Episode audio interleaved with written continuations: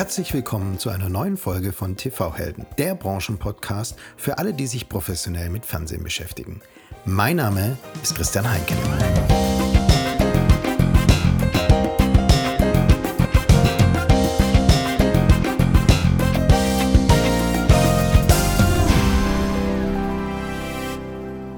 In this episode of TV Heroes podcast, we have a truly special edition for you.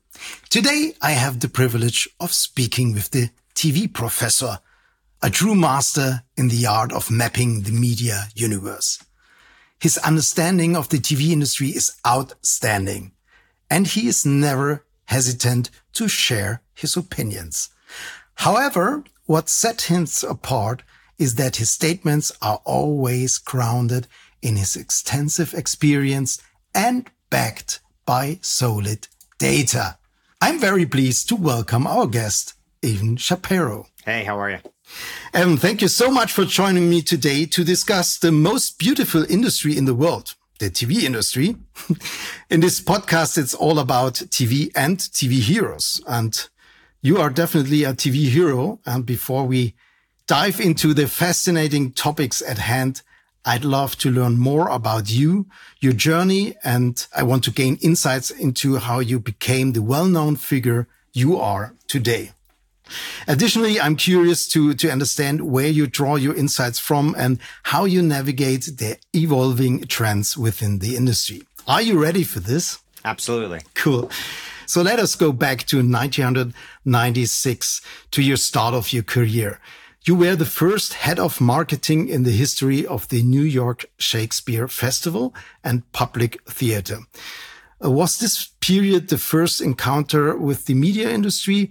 And how on earth were you able to stream a live theater play in 1996? Uh, so a couple things. Um, actually, my start at the public was about two years before that, uh, 1994.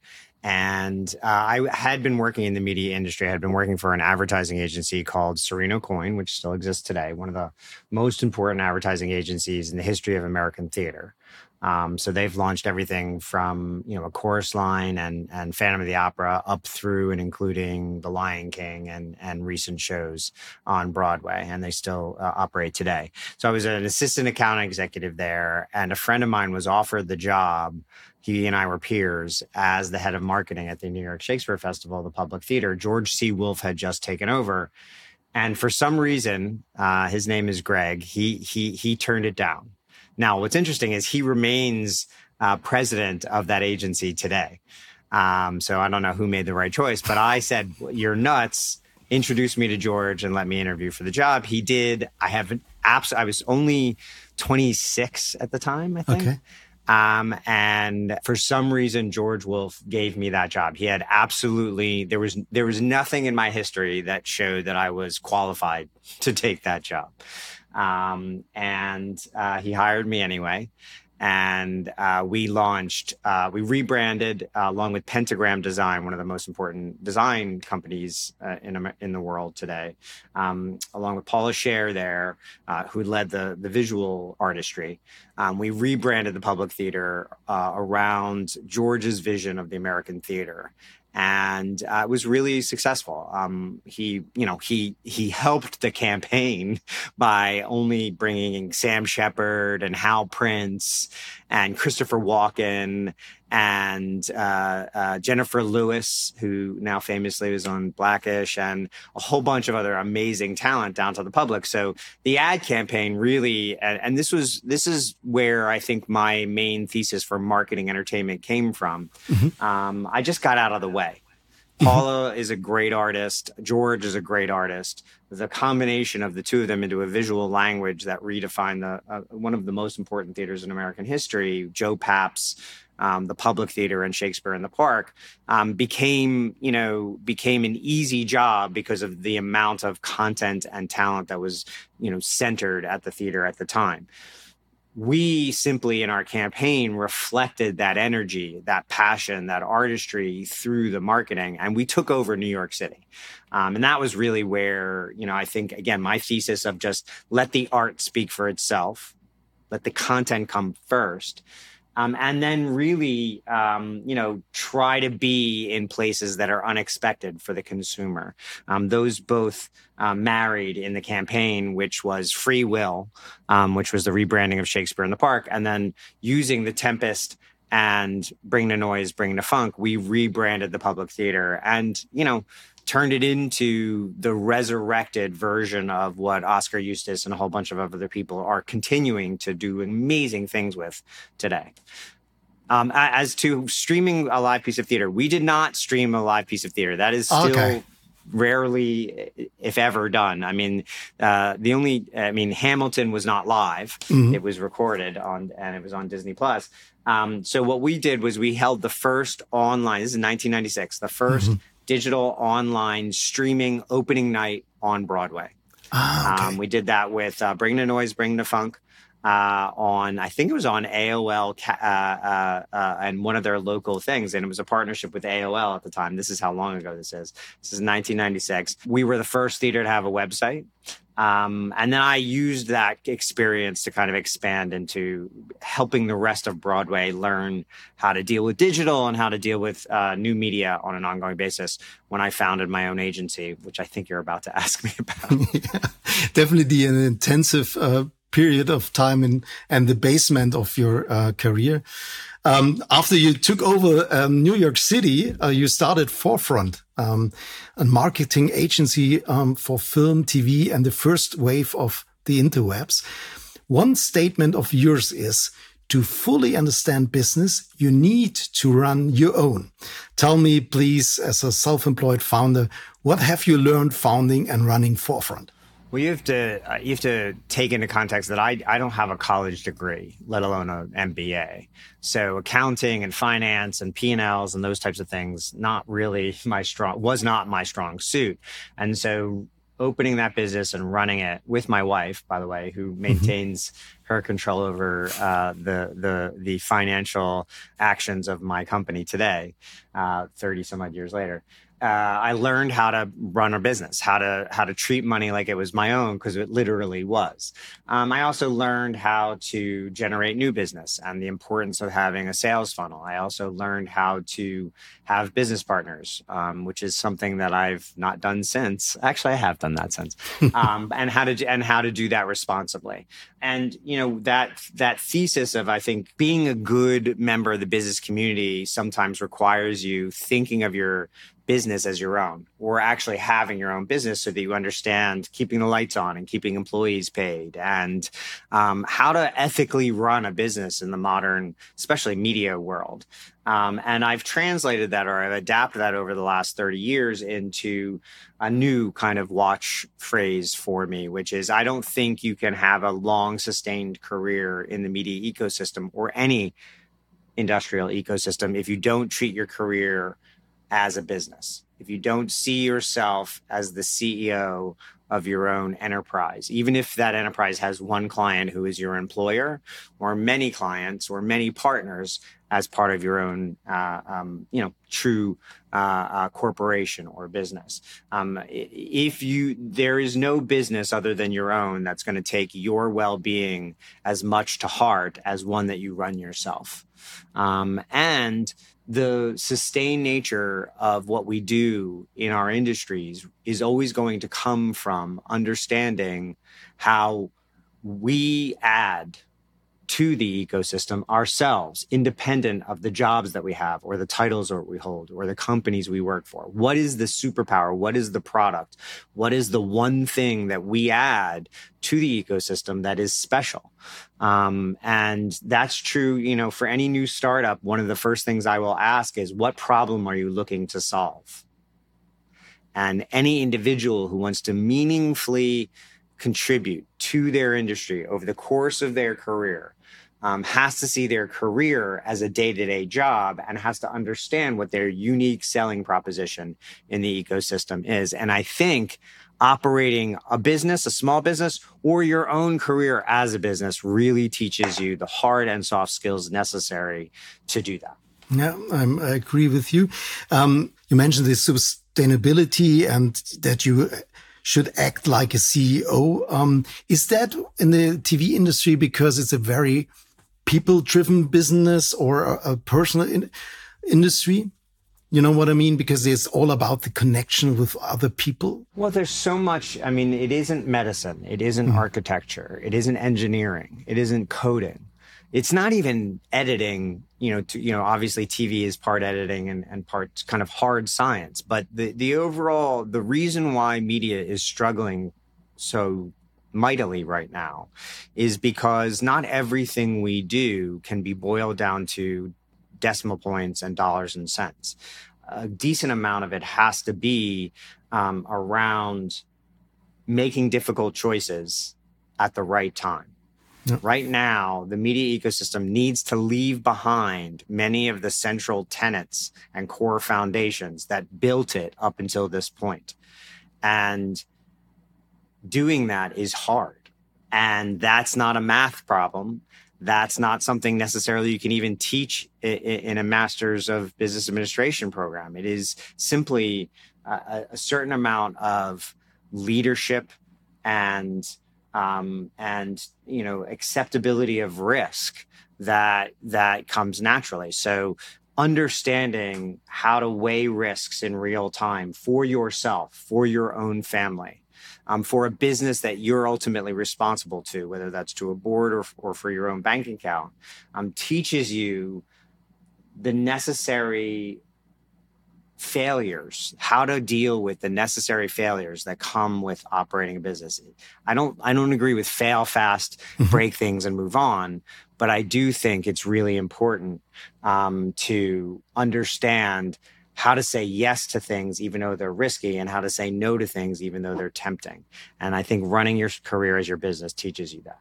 Yeah. So why have you left your own agency after five years to become SVP marketing at Court TV? Um, so when I was a little kid, I mean, I, I was raised in, in large part with and by TV. And so working, running a television network was always the ultimate dream for me. Brandon Tartikoff was a, a childhood hero of mine. Uh, and uh, this seemed like uh, they were a client. We had just successfully done a, a couple of campaigns together. And this was an opportunity to work in television, actually at a television company for the first time in my career.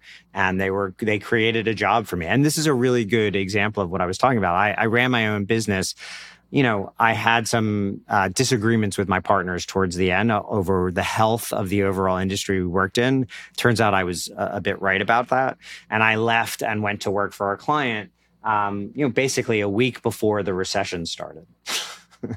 I went to work there and then 9 11 happened a week later. And that was that was obviously an event. But a recession ensued, which had begun prior to 9 11. Not many people understood that. Um, but I was really glad to be uh, at a real, you know, safe enterprise at the time rather than running a small advertising agency. And I was able to teach myself on the fly by learning from people like Henry Schleiff and Bob Rose and Charlie Collier um, you know, the ins and outs of the television business in in in kind of real time and and at an urgent need.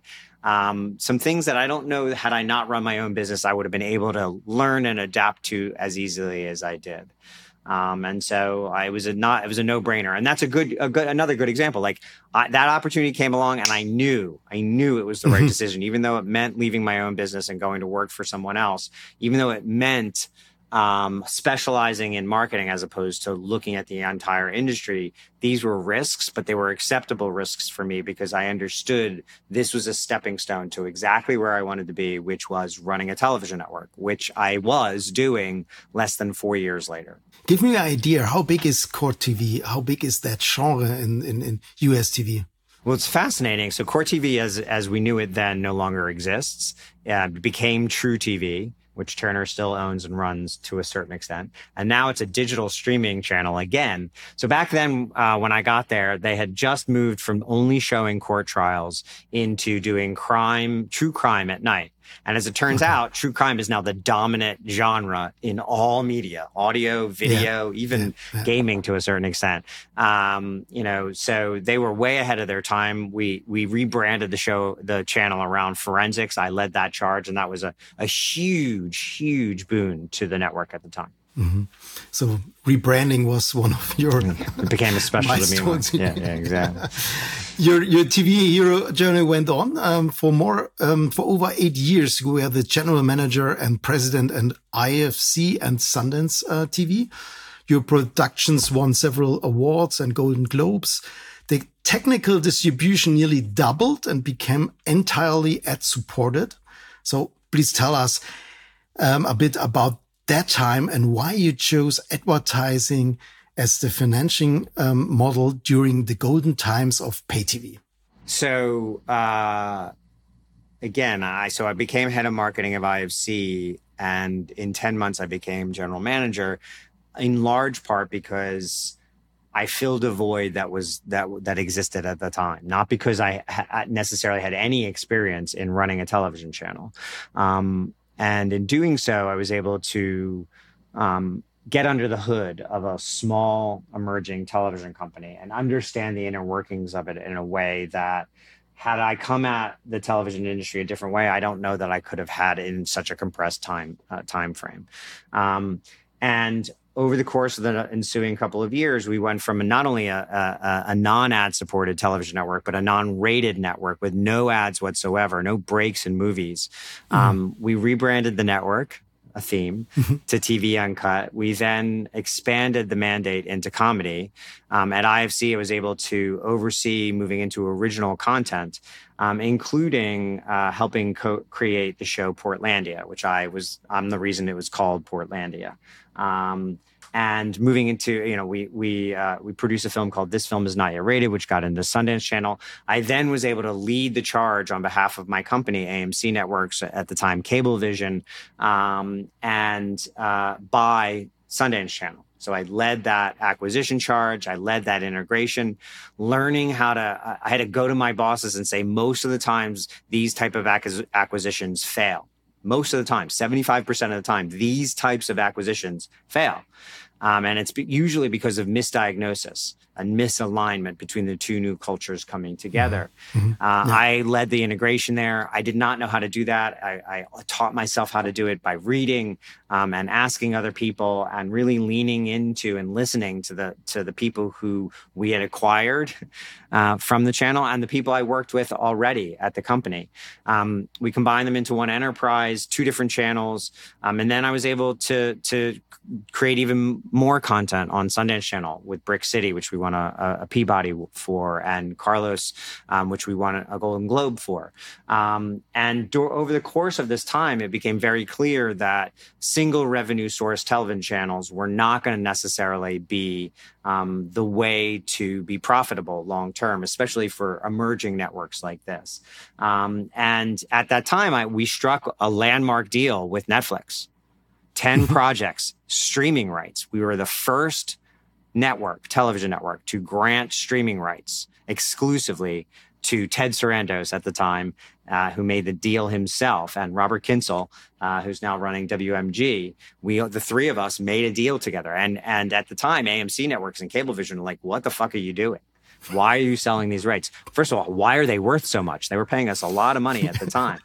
Um, and so that was one uh, one um, initiative that I spearheaded at the time. And then on the other side, it became very clear that we needed advertising dollars if we were going to continue to grow our audience and continue to grow our portfolio of original content, um, or really, frankly, subsist or and exist as a as an enterprise long term 20 30 years we were going to have to diversify our revenue streams and that meant advertising.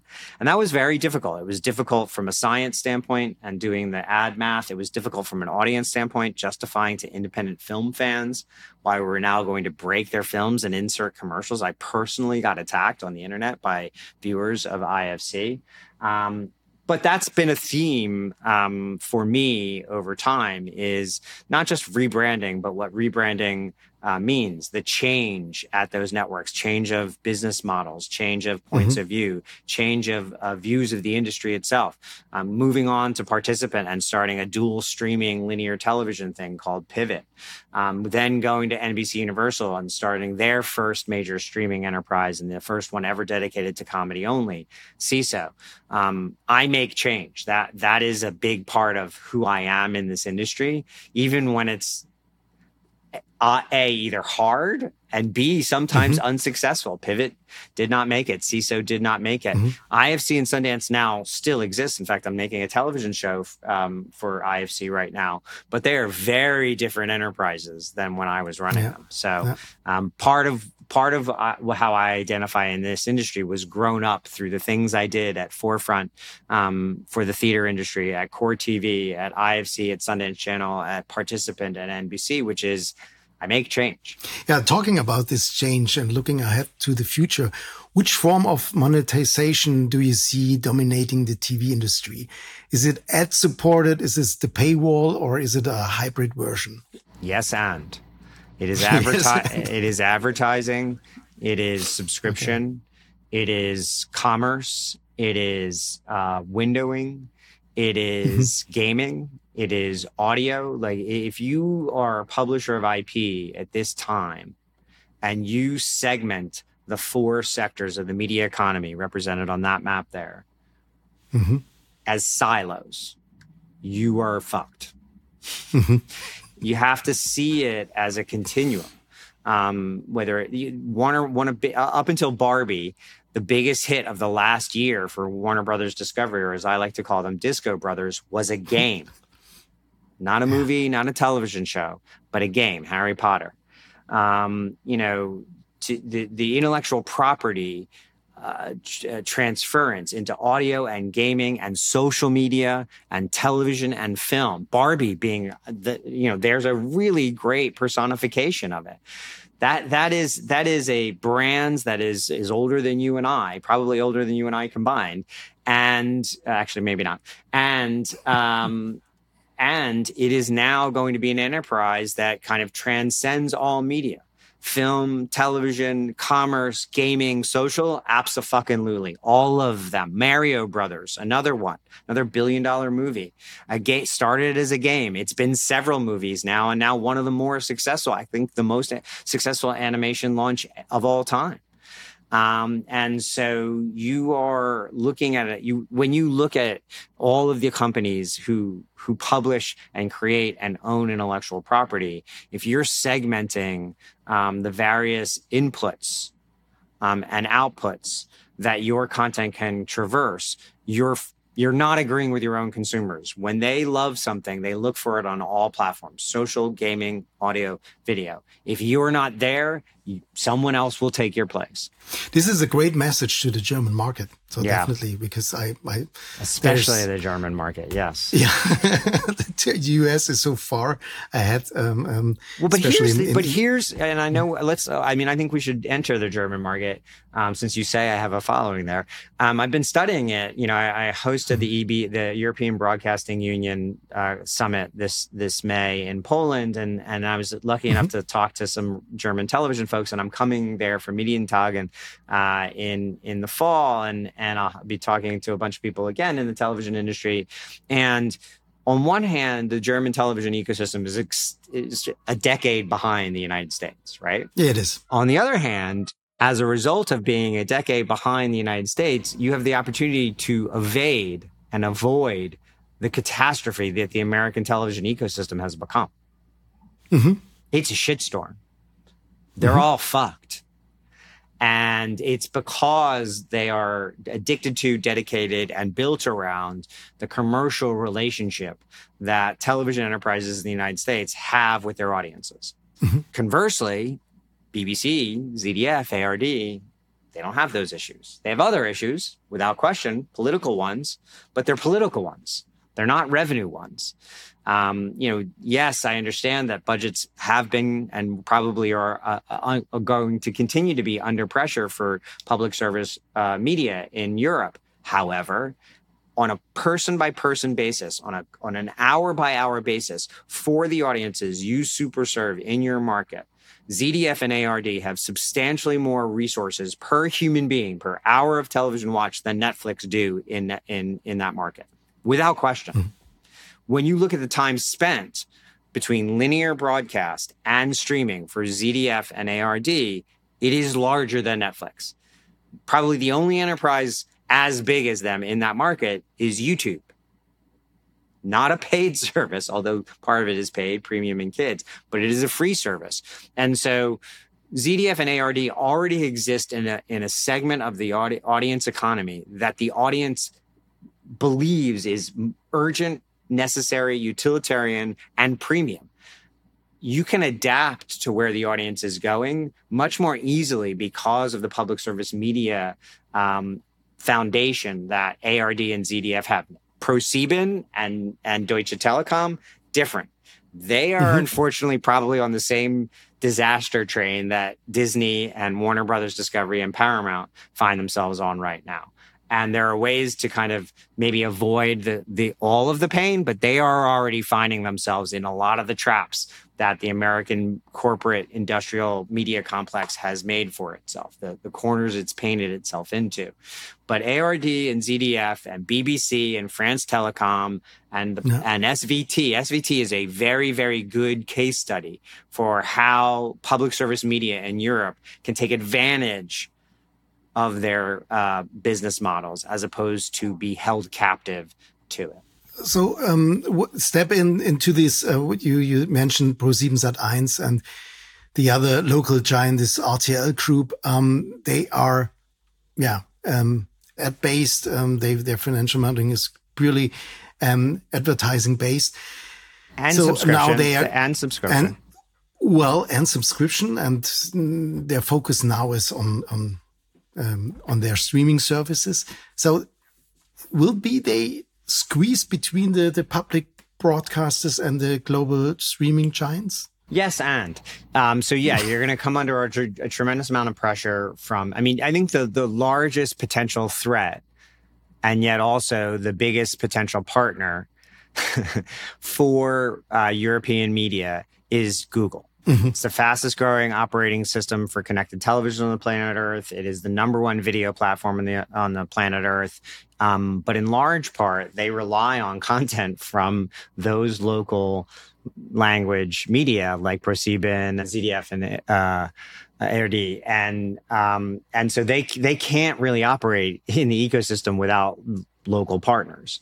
Um, you know, Google televisions will be meaningless if your if your uh, German television channels aren't installed on those TV sets. Um, so I think that's the largest threat, but also the largest potential partner for you. I call them collaborators. Mm-hmm. Uh, you need to keep them close. You need to be in business with them, but you also need to keep them in arm's distance, uh, distance. And you need to exercise the leverage that you have in your market against them. Local content and in Germany, not just national local comment, but regional, state based. Uh, ARD's power is in their their regional reach. Um, so um, if you can really exert your local leverage, your local relationships, um, then you can have power over the partners and find true partnerships with players like Apple and Google and Amazon and Nvidia and Facebook and others. Um, on the flip side, um, I think, yeah, you, you should be really afraid of what Amazon brings to the table. You know what uh, Google can can do by kind of invading your market there, and those are the those are going to be the big challenges there. I don't think Netflix long term is as much of a challenge to a local market operator in Germany, in France, um, as as it is to the American players over here because I don't know how long they can sustain the level of investment in original local language content that they've been up to. I don't think it's I don't think it's an endless well of resources that they have access to anymore. And and the pains they're going through in launching an advertising product in the United States mm-hmm. is demonstration of I think they're they're going to be stressed in the coming years. Um, and I don't and YouTube doesn't make content. So Amazon, yeah, they're making content. They're in your market. They're making television sets. Um, they're going to be a major threat, but they're also a really potentially a major partner too, because they resell streaming services incredibly well. They're a major reseller for uh, Disco Brothers, for Paramount, for Starz, um, for uh, um, for a bunch of other players as well. And so I think um, there's a there's a collaborator relationship to be had there. Yeah. I, I, would focus less on Netflix and focus more on how to partner and compete uh, with those. But the best way for regional especially public service media, but also commercial media in Europe to compete with the big tech Death Stars is to really exercise the leverage they have because they are local language, because they understand the audiences yeah. there better than anyone else can, and because they're going to actually have more resources per consumer served than the American international companies are going to have. So local content it is, um, the the local um, community engagement, and uh, Google and all the other big platforms are enabler of business enabler. On the other side, enemies. So this is frenemies. what you always yeah. called frenemies. Exactly. Yeah, yeah, okay. Yeah. So um, in in Germany, there are also two types of TV platforms run by uh, telcos. Well, it's pretty much everywhere in the world, but um, especially in Germany. There, there's one platform that focus on pure linear television, very simple and easy. And there are the super aggregators. Um, and as a customer of super aggregator, you can subscribe to all the linear or non-linear content, all the TV services which are uh, available, which brings also a lot of complexity to find the right offer, the right, uh, interesting, relevant content for you. Which direction should cable or IPTV platforms take? So if, if you're a commercial entity, um, I do think the super aggregator route is where the consumer is headed. Um, they've had unlimited free range choice, and they complain that they can't watch everything. That they, they complain mm-hmm. that they can't find anything to watch. Um, and so, you know, there's a reason why people buy dozen eggs versus an egg. Um, there's uh, efficiencies, there's economies of scale. Um, and there's convenience um, that um, is really sought after. But I don't think it's you know necessarily just a bundle. I think the telecoms, you know, when you look at the United States, the bundle of services, not just the bundle of television channels on cable, but also the bundle of cable TV, broadband and telephone, that was one of the most successful consumer offerings, specifically in media and entertainment and technology ever. It created unbelievable wealth um, in the media ecosystem over the last 50 years. Um, conversely, that's falling apart because cord cutting and, and, and the commercial television enterprise is changing. But Amazon is a great example of the new super app, the new super bundle. Um, they don't only aggregate, so they they resell all of these other streaming services. They also give you Twitch, which is one of the biggest live streaming platform in the face of the earth. They also give you audio and home shopping and discounts at Whole Foods and free shipping and all of these other um, elements um, that are wrapped up in a super subscription called Prime. I very much think that is if you're going to be a platform akin to a telecom, Deutsche Telekom, um, or a ProSieben or a Comcast or you know uh, even a, an ITV or a Sky. Um, although Sky's part of Comcast, I do think you're going to have to offer more than simply one thing video. I think you're going to have to aggregate lots of video horizontally and then lots of other services like audio or social or um, news or print that by that I mean. I mean apple's news product is a very uh, sticky product. They bundle that into apple one now with apple tv apple news apple arcade apple fitness um, all, all apple cloud. You get your cloud as part mm-hmm. of it it, I don't know how well Apple One is doing, but they're going to lean very heavily into that version of their super app over time. And they're going to sell advertising into it as well. They just hired a new head of advertising. So, yes, and a super bundle where they're going to lose money in certain sectors, TV, in order to create a much larger offering over time that's going to be profitable across the entire spectrum. That is Amazon's model. Okay. That is Apple's model. I believe that will be Microsoft's model.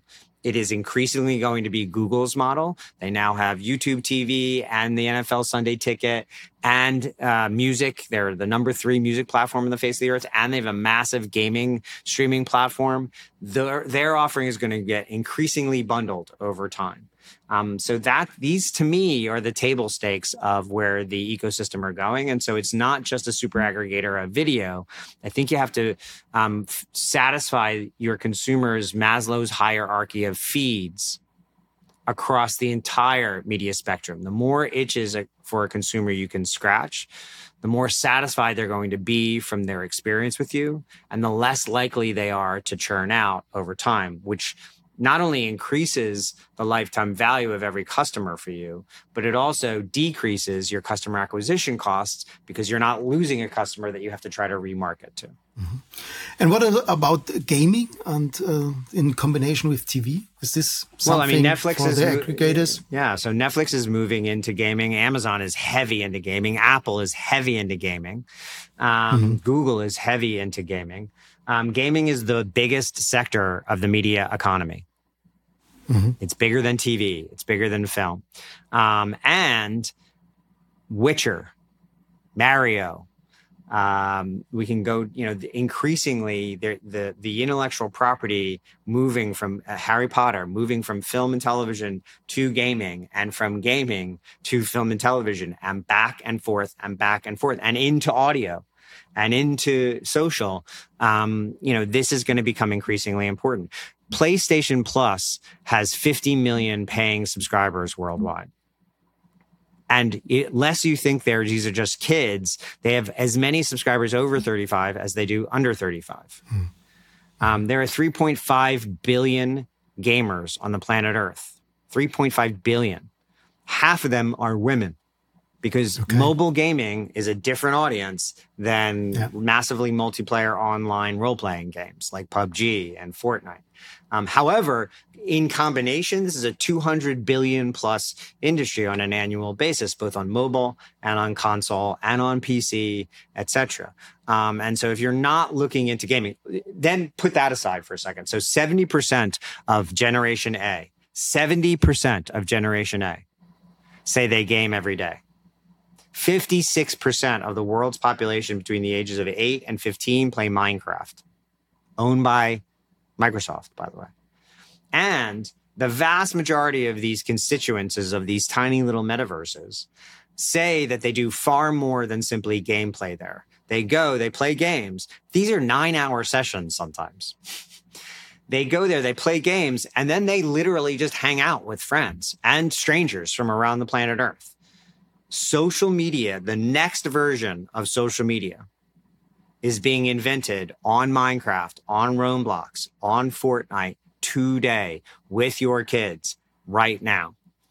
If you have ever had weird credit card charges from your kids come for things like skins or Roblox or things, you know, R bucks or V bucks, then you then go spend some time in with them in these ecosystems and you will see Web 2.5 taking shape in real time. That is the next version of social media because it combines community, it combines entertainment, and it combines commerce and communication all in one continuum at in real time in a way that Facebook does not, in the way that Twitter will never do. Um, so yes, gaming is incredibly important to any publisher of any kind uh, right now, and it's and it's paramount. It's like it's an urgent, urgent call. Get on it. And me as a platform, um, okay, I learned I should offer everything I could um, um, offer, everything was, which is available, content, um, um gaming, um, all the things you, you, you mentioned. But you also said it's not bundling. You, you should not bundle the linear um, offer with with uh, SVOD services, etc. It's unbundling so that the customers always have the choice to switch um, content. But, it, but, it's yes and. So I'm going to. I, I will use the New York Times as a case study, as I've done a, mm -hmm. a, a number of times recently, even though it's not a television enterprise. Um, they were they were headed in the wrong direction a decade ago. They were they are a family run business. They people questioned whether they could survive what was happening to news, which is now happening to television, by the way. And then they hired someone from the BBC and he came in and he reinvented the entire enterprise away from advertising and into uh, digital subscription um, and into audio and into gaming. They are a very large gaming company now. They're also the fourth largest podcaster in the United States and maybe even the planet Earth. They reinvented podcasting. They own Serial. Mm-hmm. So this is a this is a completely different company than it was a decade ago. Their revenue model has completely changed. They are both a bundle and an a la carte service. If you want to subscribe to just food, you can do that. If you want to subscribe to just sports, you can do that. If you want to subscribe to just gaming, you can do that. If you want to subscribe to just the news, you can do that. And when you interact with them as a subscriber, they have a machine learning black box that in real time creates bundles or a la carte offerings for you that make sure that you never churn out. They set a goal for 10 million paid digital subscribers. They beat that goal by two years. They're now aiming for 15 million um, paid subscribers. They also have a ton of free users on podcasting and on news. But at a certain point, the machine learning clicks in and gets you to pay. Um, and they have an advertising business, which they are beginning to regrow now because it's becoming more urgent. So the answer again is yes and. Bundle when the consumer wants you to bundle. Unbundle when the consumer wants you to unbundle. We spent 25 years ceding control over the media ecosystem to the consumer inch by inch, day by day, year by year. And now we're surprised that they want absolute flexibility and control as a result of that. Yes, some consumers are going to want to bundle. You should satisfy that need. Yes, some consumers are going to want to do pure a la carte. You should satisfy that need. Yes, certain consumers are going to want completely ad free and you should satisfy that need. And others are going to want completely free with ads. You should satisfy that. And then there are consumers who are going to want to mod- modulate the pay and free version of it and add different elements into it. And they're going to want to know what you're they're doing with your private with uh, what you're doing with their privacy. You need to satisfy all of these things. It is neither this nor that, neither linear or on demand, neither audio or video, neither gaming or television.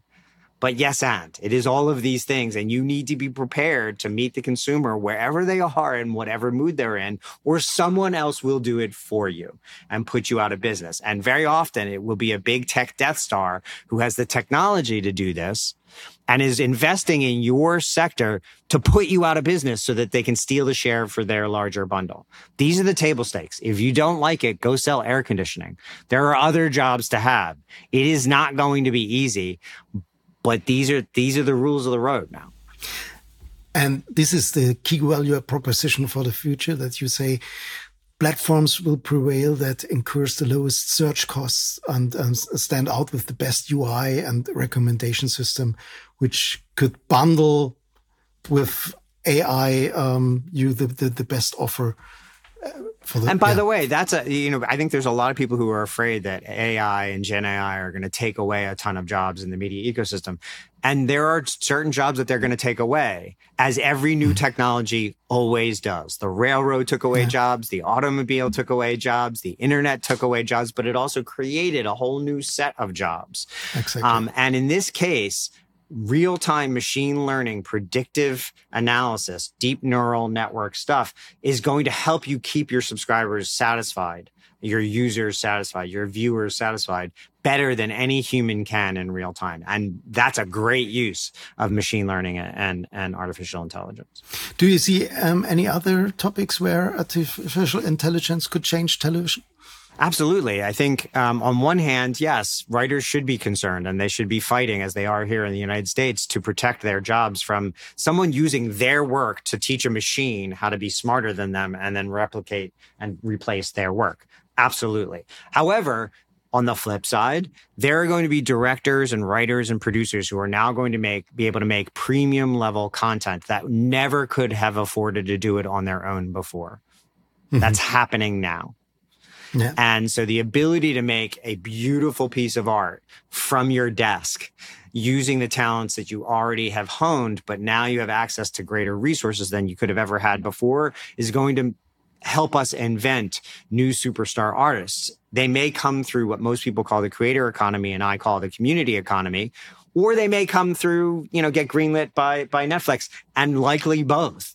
Um, but at the yeah. end of the day, I think the the the net net out of Gen AI will be good for the media ecosystem. We just have to do it responsibly, and if we un- we have to understand to how to embrace and crucially regulate these new technologies as they become available to us.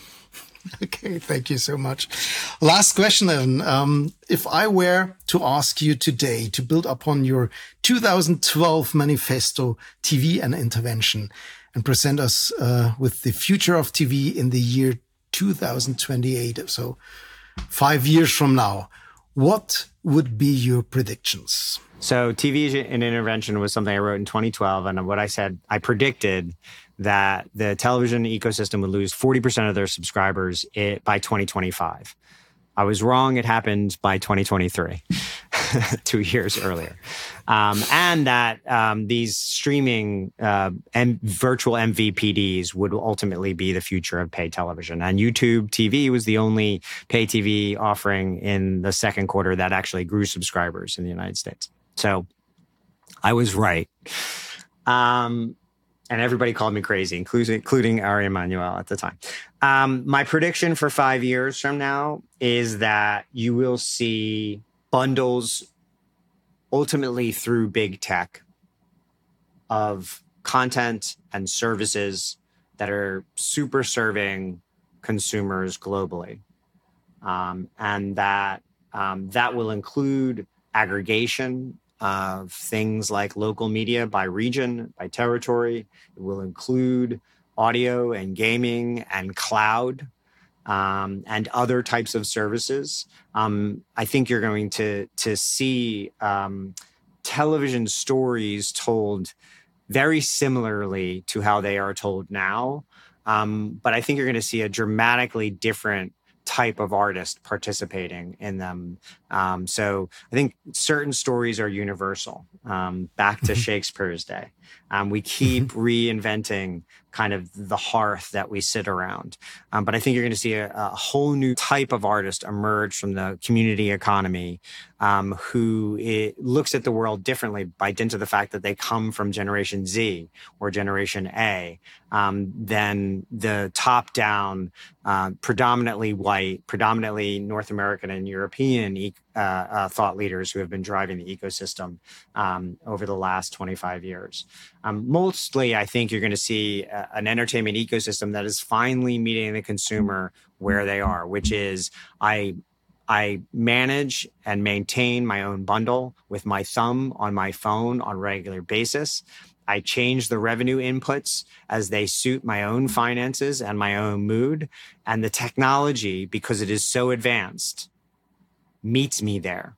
I can shift from device to device, from revenue stream to revenue stream. And by the way, my privacy will be valued and create value for me as opposed to me just ceding it for free to you so that you can use me as a product. That's a pretty complex view, um, but it's basically the idea of these super bundles that are intelligent, um, but are equally equally reliant on local you know, I don't see the BBC not having power, but they'll be a channel within a larger ecosystem as opposed to yeah, always maintaining the direct relationship. Looking forward to speaking with you in 2028 to recap all this. This was really enlightening. Thank you so much. I could do this for hours. Um, it's, it's I do so every day. When we get yeah. off, I'll keep talking to myself. So I appreciate the time to do it on mic. Thanks. yeah, thank you. Um, all the best for you and your team, and uh, see you soon on the Streaming Media Connect 2023, which is happening uh, in three weeks. Yeah, some, yeah, exactly in, in August. Yeah, thank you so much being my guest today. Thanks so much. And I thank you for listening. You can find all the information about Evan and his work and of course his must read newsletter in the show notes. For more information about the TV Helden podcast, please visit tv-helden.com. Thank you very much and hearing you soon. All the best. Christian.